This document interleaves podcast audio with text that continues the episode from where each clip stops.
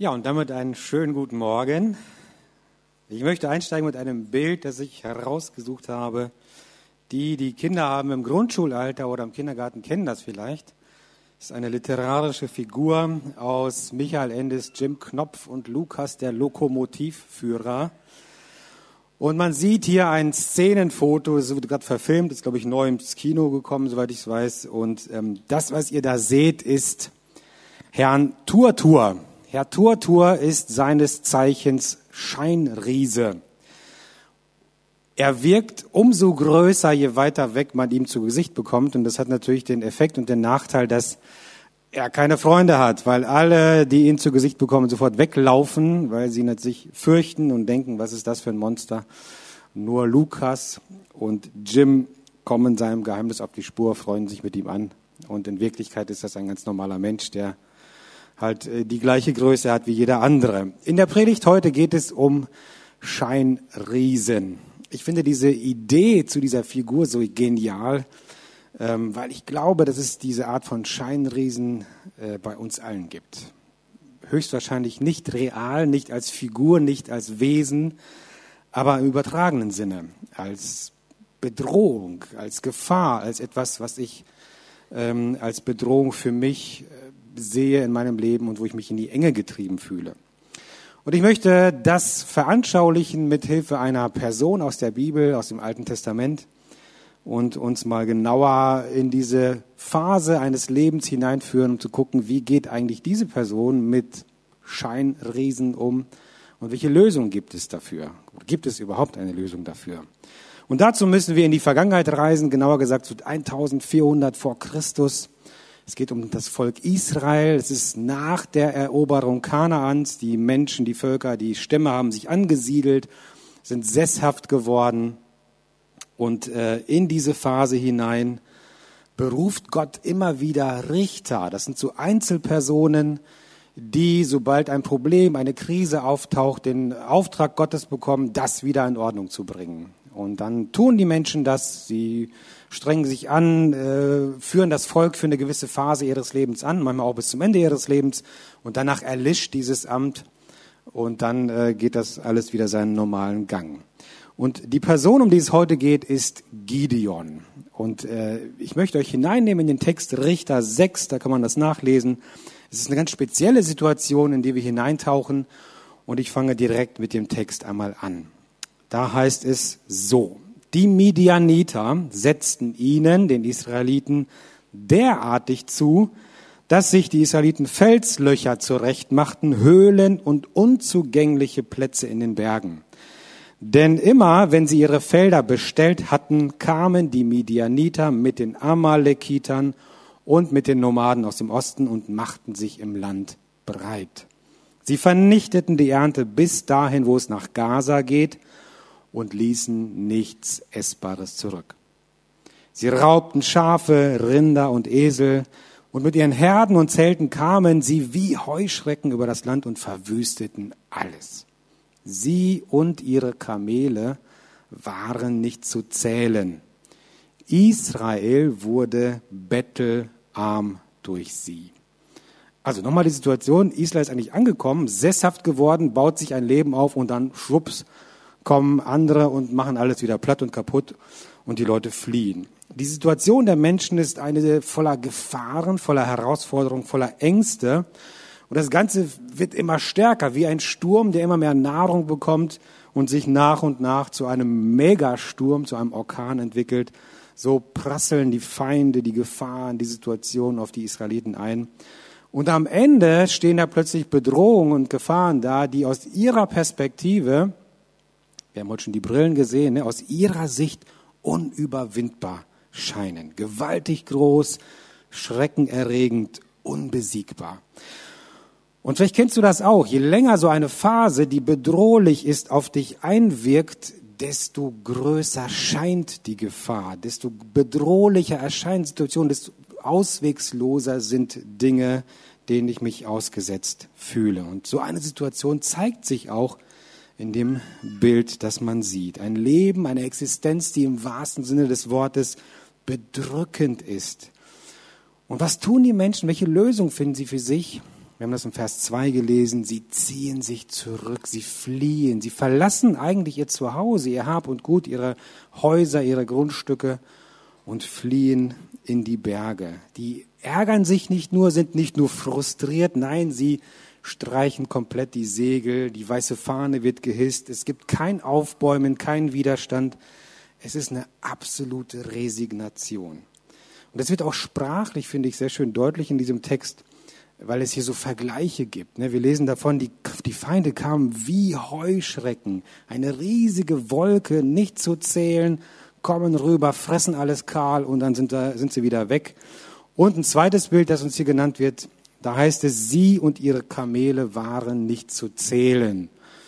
Im Deutschunterricht würde man sagen, das ist ein Mittel der Übertreibung, um zu zeigen, ey, das sind wirklich so viele, dass man da gar nicht ähm, mit ihnen zurechtkommt. Was ist der Effekt? Der Effekt, der dadurch äh, herbeigerufen wird, ist, dass es eine Anzahl ist, die unüberschaubar ist. Zahllose Feinde, endlose Mittel und Ressourcen. Und das Gleiche ähm, bedeutet dann unbesiegbar, unbezwingbar. Mit der Folge, dass diese Gefahr, diese Bedrohung wie ein Riese sich vor diesen Menschen auftürmt. Und was ist der Ausweg? Das eine ist Flucht, also ab in die Berge und irgendwo verstecken. Und das zweite ist, die Menschen sehen einen winzigen Spalt, einen Strohhalm, und wir lesen das in Vers 6, sie schreien zu Gott. Da schrien sie zu Gott, lesen wir da. Die Bibel ist voller Situationen, wo Menschen gezeigt werden, die an einen Punkt kommen, wo sie nicht weiter wissen. Und dann gibt es nur noch einen Ausweg, die sagen, Gott, ich kann nicht mehr. Psalm 77, Vers 2, ich rufe Gott, ja, ich schreie mein Gebet hinaus, damit er mich endlich hört. Das ist die Situation dieser Menschen. Und spannend in dem äh, Zusammenhang ist, dass mit diesem Schreien zu Gott ein Prozess in Gang gesetzt wird, der zu einem faszinierenden Ergebnis führt. Ich möchte im Text weiterlesen, Richter 6. Als sie, die Menschen, dann wegen, den, wegen der Medianiter zu Jahwe schrien, schickte er ihnen einen Propheten. Also Gott reagiert sofort und antwortet und sagt Folgendes. So spricht Jahwe, Israels Gott. Ich habe euch aus dem Sklavenhaus Ägypten herausgeholt. Ich habe euch aus der Gewalt der Ägypter befreit und auch aus der Gewalt eurer Peiniger. Ich vertrieb sie vor euch und gab euch ihr Land. Ich bin Jahwe, euer Gott. Ihr sollt die Götter der Amoriter nicht verehren, in deren Land ihr jetzt wohnt. Aber ihr habt nicht auf mich gehört. Das ist das, was Gott den Menschen sagt. Und jetzt stehen sie da und müssen nachdenken. Und wir auch. Was bedeutet das? Wenn wir uns das ein bisschen sprachlich anschauen, als Schaubild, dann sieht man Folgendes. Im Zentrum des Ganzen steht Gott. Und er sagt, ich bin Jahwe und so spreche ich zu euch. Und dann erzählt er ihnen und erinnert sie an seine Taten mit ihren Vorfahren. Ich habe euch aus Ägypten herausgeholt. Das wart nicht ihr, das war ich. Ich habe euch dieses Land gegeben. Ich habe euch das Land eurer Feinde gegeben. Befestigte Städte, unüberwindbare Mauern, die brechen einfach auseinander. Das war ich. Und deswegen bekräftigt er aus diesen Taten heraus, ich bin Yahweh, euer Gott. Und die Schlussfolgerung, ihr sollt die anderen Götter, das habe ich euch gesagt, nicht verehren. Aber den letzten Punkt, die Kleinigkeit, die ihr tun sollt in dem ganzen Komplex, habt ihr nicht getan. Ihr habt nicht auf mich gehört. Und die Konsequenz ist das, womit dieses sechste Kapitel anfängt. Vers 1 haben wir noch nicht gelesen, da heißt es, die Israeliten taten, was böse war vor ihrem Gott. Da lieferte Gott Jahwe sie den Medianitern aus, und zwar sieben Jahre lang. Und der Gideon ist Teil dieser sieben Jahre. Das heißt, dieses Schreien zu Gott, dieses Fliehen in die Berge, dieses, da tauchen diese Riesen vor uns auf. Das ist die Strafe Gottes. Da sind die Medianiter da und machen alles platt. Interessant an diesem Zusammenhang ist hier, dass die Bibel hier einen direkten, einen unmittelbaren Bezug zwischen der Beziehung des Menschen zu Gott und seinen daraus resultierenden Lebensumständen herstellt. Und im vorliegenden Fall ist die Beziehung zwischen Gott und seinem Volk von Seiten der Menschen aufgekündigt worden, zerbrochen. Die Menschen haben sich eine Alternative gesucht, haben Gott an die Seite geschoben und das ist die Folge. Mit dem Ergebnis, dass an die Stelle Gottes, da wo er eigentlich den Platz haben sollte, nämlich im Zentrum, er sagt, ich bin Yahweh, ich bin euer Gott, da tauchen jetzt Götzen auf. Da sind Götzen getreten und diese Götzen haben den Effekt, dass sie den Blick auf Gott unmöglich machen. Sie stehen zwischen mir und Gott und die Sicht auf Gott ist versperrt. Und das ist etwas, das wir glaube ich, uns immer wieder vor Augen halten müssen. Da, wo wir uns ganz bewusst aus dem Licht Gottes entfernen, wo wir das Licht Gottes verlassen, wo wir uns entscheiden, aus dem Licht herauszutreten, entscheiden wir uns automatisch für die Dunkelheit. Und in dem Moment, wo wir uns aus dem Licht rausdrehen, da blicken wir unweigerlich in und auf Dunkelheit und Schatten wachsen in der Dunkelheit, im Schutze der Dunkelheit. Vielleicht sind es am Anfang noch flüchtige, so wabbernde Gestalten, die harmlos erscheinen, die auch wieder sich verflüchtigen können. Aber je länger wir außerhalb des Lichtes Gottes uns bewegen, je länger wir auf die Dunkelheit starren, desto mehr Substanz, desto mehr Inhalt bekommen Dinge, die nicht in unser Dasein gehören. Und die Israeliten zur Zeit Gideons haben genau das erlebt. Sie lebten eigentlich unter dem Schutz Gottes. Gott hat sie aus Ägypten rausgeführt, er hat ihnen das Land gegeben. Sie waren sein Volk, er war ihr Gott. Und solange sie in seiner Gegenwart blieben, war alles in Ordnung. Bis sie diesen Platz verlassen haben. Und in dem Moment, als sie zuließen, dass andere Götter die Stelle Gottes einnahmen, das Licht verließen, sich quasi in die Dunkelheit begeben haben, mit diesem Moment wird die Bedrohung durch die anderen Völker, die vorher auch schon da war, real. Jetzt kommen sie tatsächlich, jetzt greifen sie tatsächlich an, jetzt erobern sie tatsächlich, jetzt quälen sie und plagen sie. Diese wabbernden Schatten, die vorher nur Schatten waren, werden plötzlich real. Und plötzlich ist das, bevor ich Angst habe, wirklich da in meinem Leben.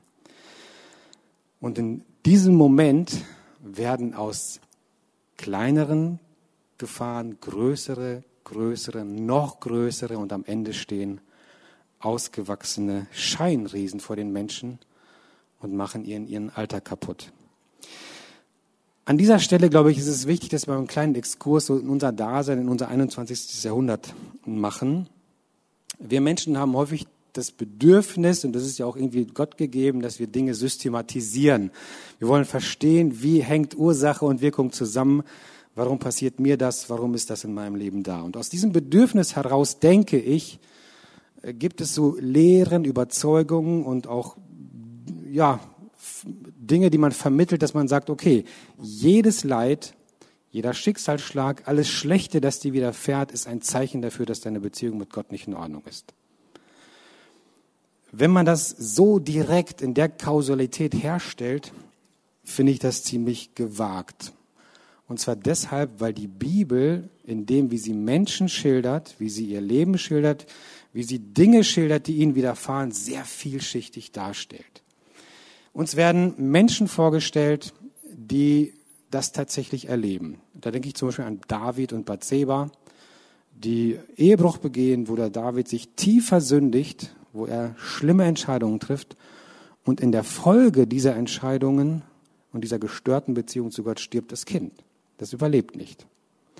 Andererseits werden uns aber auch Menschen geschildert, die, von denen wir lesen, sie führen ein gerechtes Leben. Hiob zum Beispiel. Und trotzdem prasselt das auf ihn ein. Ein Schicksalsschlag nach dem anderen. Oder nehmen wir Jeremia. Einer der wenigen im Volk, die noch zu Gott halten. Was führt der für ein Leben? Der wird eingesperrt, der wird gefoltert, der wird verfolgt. Der wird keiner von uns tauschen wollen. Oder letztes Beispiel nehmen wir den blinden Mann im Neuen Testament. Die Jünger sehen ihn und sagen, hm, Jesus, sag mal, wer hat denn jetzt gesündigt? Er selbst oder seine Eltern? Also wer ist schuld daran? Und was sagt Jesus ihnen? Er sagt, wie könnt ihr so denken? Niemand. Sondern an ihm wird Gottes Größe, seine Barmherzigkeit deutlich. Und ich denke, wenn wir in der, in diesem Automatismus denken, alles Schlechte gleich automatisch eine schlechte Beziehung zu Gott, das funktioniert nicht. Aber das, was die Bibel sehr deutlich lehrt, ist eine andere Kausalität, ist ein anderes Verhältnis. Die Bibel sagt nämlich, wenn ich ganz bewusst Gebote Gottes missachte, wenn ich Gott aus, einem, aus bestimmten Bereichen meines Lebens ausschließe, weil es bequemer ist, dann werden da, wo ich Gott den Zutritt verweigere, andere Dinge seinen Platz einnehmen. Und unter diesem Einfluss dieser Dinge, die Bibel nennt das Götzen, werde ich Entscheidungen für mein Leben treffen. Und diese Entscheidungen, die haben Konsequenzen. Entscheidungen aller Art führen letztendlich immer zu einer Konsequenz, zu einer Folge. Und in diesem Punkt ist die Bibel sehr klar und eindeutig. Entscheidungen, die ich im Lichte Gottes treffe, also wenn ich mich direkt unter Gott stelle, haben andere Konsequenzen als Entscheidungen, die ich ohne Gott treffe, wo ich mich in die Dunkelheit begebe, sage, Gott, das mache ich alleine. Und ich denke, genau das erleben wir hier bei dem Volk Israel. Die Israeliten haben sich bewusst gegen das Gebot Gottes entschieden, du sollst keine anderen Götter haben. Und sie hatten Götter neben oder anstelle von Gott. Sie haben sich bewusst gegen diesen Absolutheitsanspruch Gottes gestellt. Diesen Platz haben andere Götter ausgefüllt. Und dann kam die Phase der Bedrohung, der Not. Und was passiert? Nichts. Weil die Götter, die Gottes Platz einnehmen, sind tote Dinge. Sie können nichts. Und die Menschen erleben einen direkten Bezug zwischen zerbrochener Beziehung und erlebtem Leid. Und die Konsequenz ist, dass Israel hungert, dass sie in Armut fallen, dass sie Angst haben, dass sie Plünderungen erleben. Und aus all diesen Dingen erwachsen Scheinriesen, die ihnen den Alltag, ihr Leben, ihr Dasein zu absoluten Qual werden lassen. Faszinierend in diesem Zusammenhang finde ich aber gleichzeitig, obwohl die Menschen Gott die kalte Schulter zeigen, obwohl sie sich wegdrehen und äh, quasi eine neue Orientierung suchen, bleibt Gott da. Er sagt nämlich, ich bin euer Gott. Nicht ich war euer Gott in der Vergangenheit. Ich bin euer Gott. Und sobald sie schreien, antwortet er. Ich weiß nicht, wie schnell der Prophet auftaucht, aber er ist sofort da. Also er kommt. Sie schreien, der Prophet kommt und erklärt ihnen diesen Zusammenhang zwischen Ursache und Wirkung. Und parallel, und das ist auch spannend, arbeitet Gott schon an einem Ausweg. Dazu müssen wir wieder in den Text zurück. Richter 6, folgendes. Da kam der Engel Jahwes und setzte sich unter die Terebinte bei Ofra, die Joasch gehörte, einem Mann aus der Abieser-Sippe. Dessen Sohn Gideon war gerade dabei, Weizen in einer Kelter zu dreschen, um ihn vor den Midianitern in Sicherheit zu bringen. Der Engel Jahwes zeigte sich ihm und sprach ihn an, Jahwe ist mit dir, du tapferer Held. Die Lösung Gottes ist also ein Otto Normalverbraucher. Ein Gideon, das könnte jeder von uns sein, ohne spezielle Fähigkeiten, ohne spezielle Eigenschaften. Das ist kein heimlicher Marvel-Superheld, der nur darauf wartet, entdeckt zu werden, seinen Anhang, an, Umhang rausholt und dann losfliegt. Ähm, der versteckt sich gerade. Der, was macht der? Er drischt Weizen in einer Kälte, in einer Höhle. Weizen hat man damals so gedroschen, dass man die Gaben geschnitten hat und dann mit dem Klöppel draufgehauen hat auf diese Weizenstängel. Und dann musste man eigentlich den ganzen äh, Mist in die Luft werfen, damit der Wind die Spreu wegpustet und übrig bleiben die Körner. Das macht er in einer Höhle. Das ist ein bisschen schwierig mit dem Wind. Warum macht er das? Weil er Angst hat. Das ist kein Held, das ist ein Feigling so wie wir alle wahrscheinlich in der Situation. Und trotzdem sagt Gott ihm das. Du tapferer Held. Der organisiert nicht heimlich den Widerstandskampf, er versteckt sich. Und zu diesem Mann sagt der Engel, du tapferer Held. Das ist auch etwas, was mich fasziniert an dieser Geschichte. Gott spricht eine Wahrheit in das Leben dieses Mannes rein, in dieses, dieses Menschen, die noch nicht da ist, die noch nicht ausgebrochen ist, die aber noch werden wird. Gideon wird noch ein Held. Noch ist er es nicht. Noch ist er feige und versteckt sich unter Angst. Aber Gott sieht etwas in ihm und ermutigt ihn, in diese Rolle hineinzuwachsen. Und das ist so eine unglaubliche Eigenschaft. Wir haben heute darüber nachgedacht beim Abendmahl, wie Gott uns sieht. Gott sieht in uns Dinge, die wir selbst nicht sehen. Er sieht uns als gerecht, als heilig. Er sieht in uns Stärken und Gaben und Fähigkeiten, die wir vielleicht auch gar nicht entdeckt haben, die wir uns nicht zutrauen. Und er möchte uns Mut machen, in das hineinzuwachsen. Wir sagen so ganz lapidar, es ist noch kein Meister vom Himmel gefallen. Nein, ist es auch nicht. Es braucht Zeit, es braucht Entwicklung, aber es braucht auch die Zusage Gottes, da ist etwas in dir, das ich hineingelegt habe, eine Begabung, eine Fähigkeit, und jetzt mach dich auf den Weg und ich werde mit dir sein. Eine geniale Eigenschaft Gottes, die ich ja einfach bewundere und wofür wir einfach sehr, sehr dankbar sein sollten. Aber, und jetzt kommt so ein Aber dazwischen, bevor Gideon diese neue Rolle als Held ausfüllen kann, braucht es einer Veränderung, einer Perspektive, eines, eines Wechsel der Perspektive. Eigentlich muss er jetzt die Brille wechseln, um etwas Neues zu sehen. Und davon lesen wir auch in Richter Kapitel 6, die Verse 25 folgende. In derselben Nacht sagte Jahwe zu Gideon, nimm den siebenjährigen Stier deines Vaters das zweitbeste Tier aus seiner Herde, reiß den Altar Baals nieder, der auf dem Grundstück deines Vaters steht, und haue den Aschera-Pfahl daneben um. Ein klarer Beweis, die Israeliten haben Gottes Gebot missachtet. Sie haben Götter geholt, die stehen auf dem Grundstück, da verehren sie irgendwelche toten Dinge. Dann baue dort oben auf der höchsten Stelle eurer Bergfestung einen Altar für Yahweh indem du Steine aufeinander schichtest und opfere mir darauf den Stier als Brandopfer. Als Brennholz sollst du den umgehauenen Aschera-Pfahl benutzen. Gott hat Humor. Einfach mal das Götzenbild ver verbrennen. Da nahm Gideon zehn seiner Männer mit und machte das, was Jahwe ihm gesagt hatte. Er tat es jedoch, und hier wieder so ein kleiner Exkurs zu Gideon, im Schutze der Nacht. Warum? Weil er sich fürchtete. Er ist noch kein Held, aber er macht den ersten Schritt. Es ist Nacht, aber er tut es. Und das ist das Wichtige. Er macht sich auf den Weg. Gideon tut, womit Gott ihn beauftragt. Er zerstört und beseitigt die Götzen, die zwischen ihm, dem Sichtfeld von ihm selbst, seinem Volk und Gott stehen. Und das führt dann zur nächsten Folie. Da sieht man plötzlich, wie sich etwas in der Perspektive von Gideon tut etwas, was für ihn bis dahin unvorstellbar gewesen ist. Mit der Beseitigung dieser Götzenbilder klärt sich sein Blickfeld.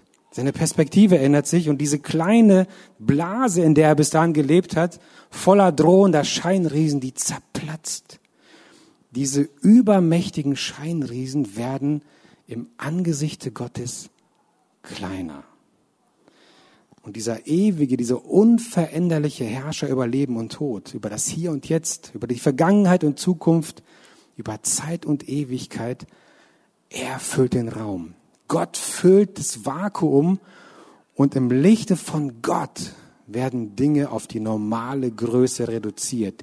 Diese Scheinriesen, die schrumpfen und plötzlich sind Dinge, die vorher übermächtig, riesig, unüberwindbar schienen, okay händelbar, möglich, mit ihnen umzugehen. Die Präsenz Gottes bedeutet nicht, dass die Dinge gleich verschwinden, zack, und dann löst sich alles in Wohlgefallen auf. Aber mit Gott als Verbündeten verlieren sie ihren Schrecken, verlieren sie ihre Absolutheit, weil es nur einen Absoluten gibt, und das ist Gott. In, in 2. Korinther 12, 19 lesen wir, meine Kraft ist in den Schwachen mächtig. Gideon ist das Werkzeug, und Gott ist derjenige, der tut. Und in dieselbe Kategorie gehört auch das, was dann im siebten Kapitel erzählt wird. Gideon findet den Mut zu sagen, okay, wir leisten Widerstand. Und er ruft die Leute seines Stammes zusammen und sagt, wir müssen was tun. Und es kommen 32.000 Männer.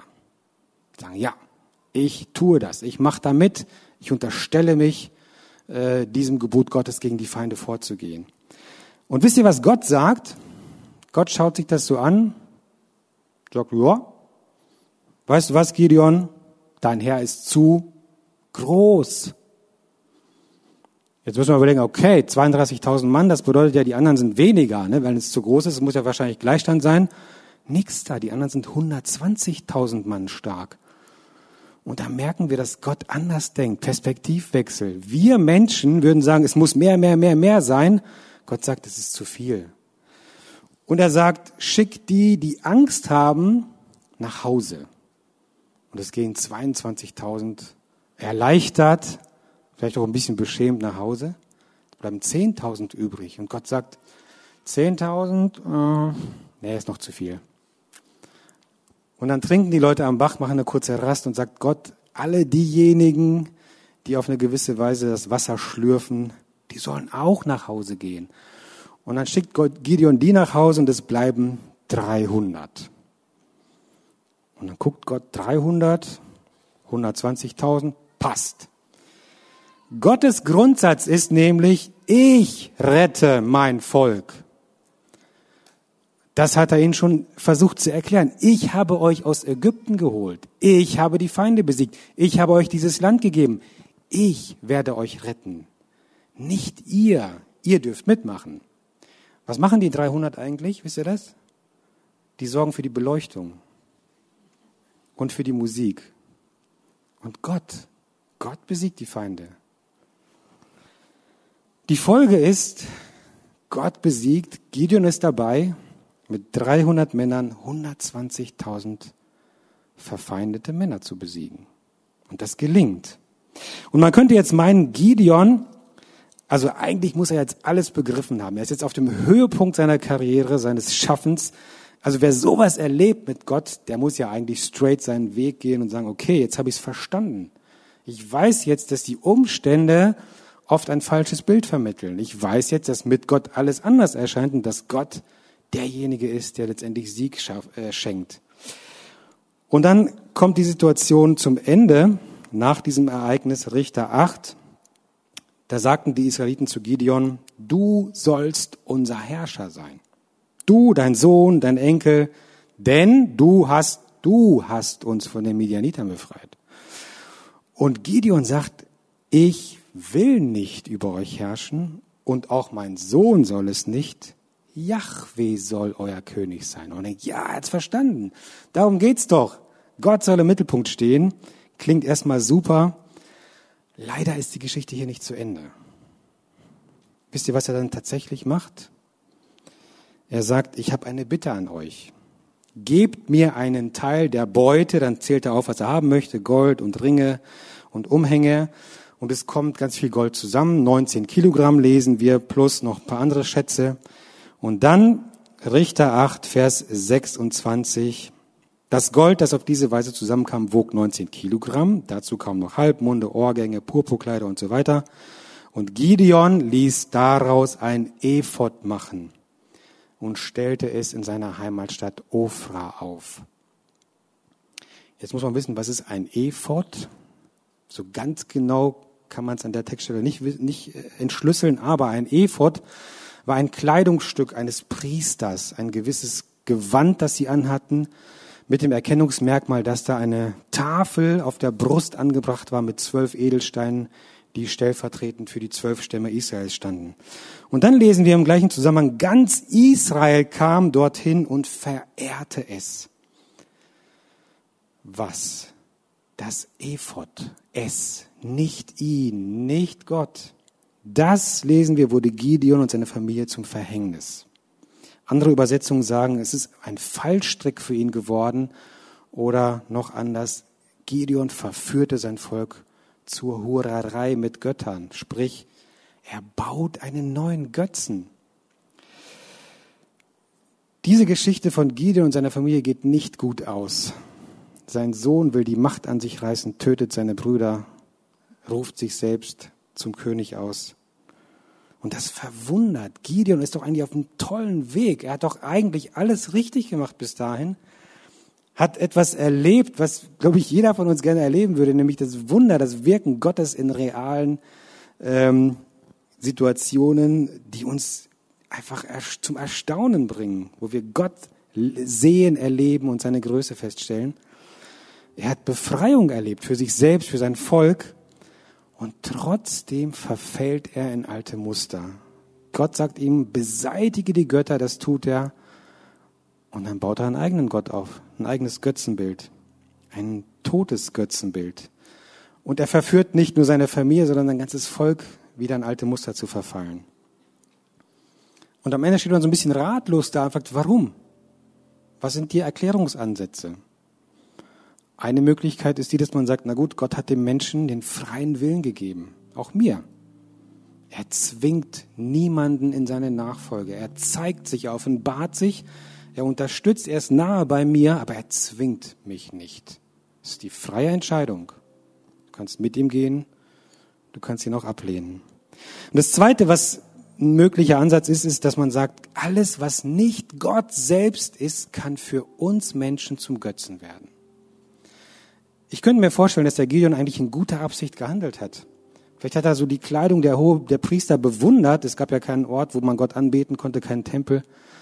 Und hat gesagt, ey, wenn ich das hier baue und aufstelle, dann kann man hier Gott anbeten.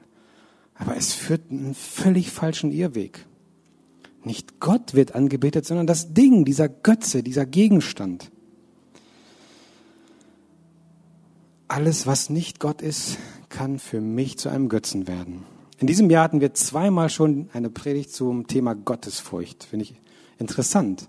Und wenn man so die Schnittstellen nimmt von beiden Predigten, gab es immer den Punkt, wo man gesagt hat, Gottesfurcht bedeutet, meine Entscheidungen, mein Leben, meinen Alltag unter Gott zu stellen, unter seine Gebote, unter das, was er machen, sagen und vermitteln möchte.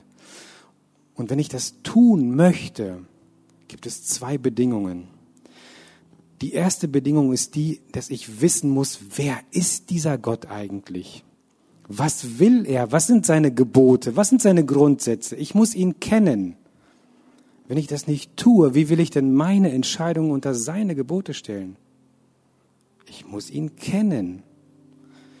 Und das Zweite ist, es geht nicht darum, einmal einen großen Sieg zu erleben, einmal das Richtige zu tun und sagen, ja, jetzt habe ich es verstanden, sondern Entscheidungen unter Gottes Gebote zu stellen, bedeutet jeden Tag neu mich unter das Licht Gottes zu stellen.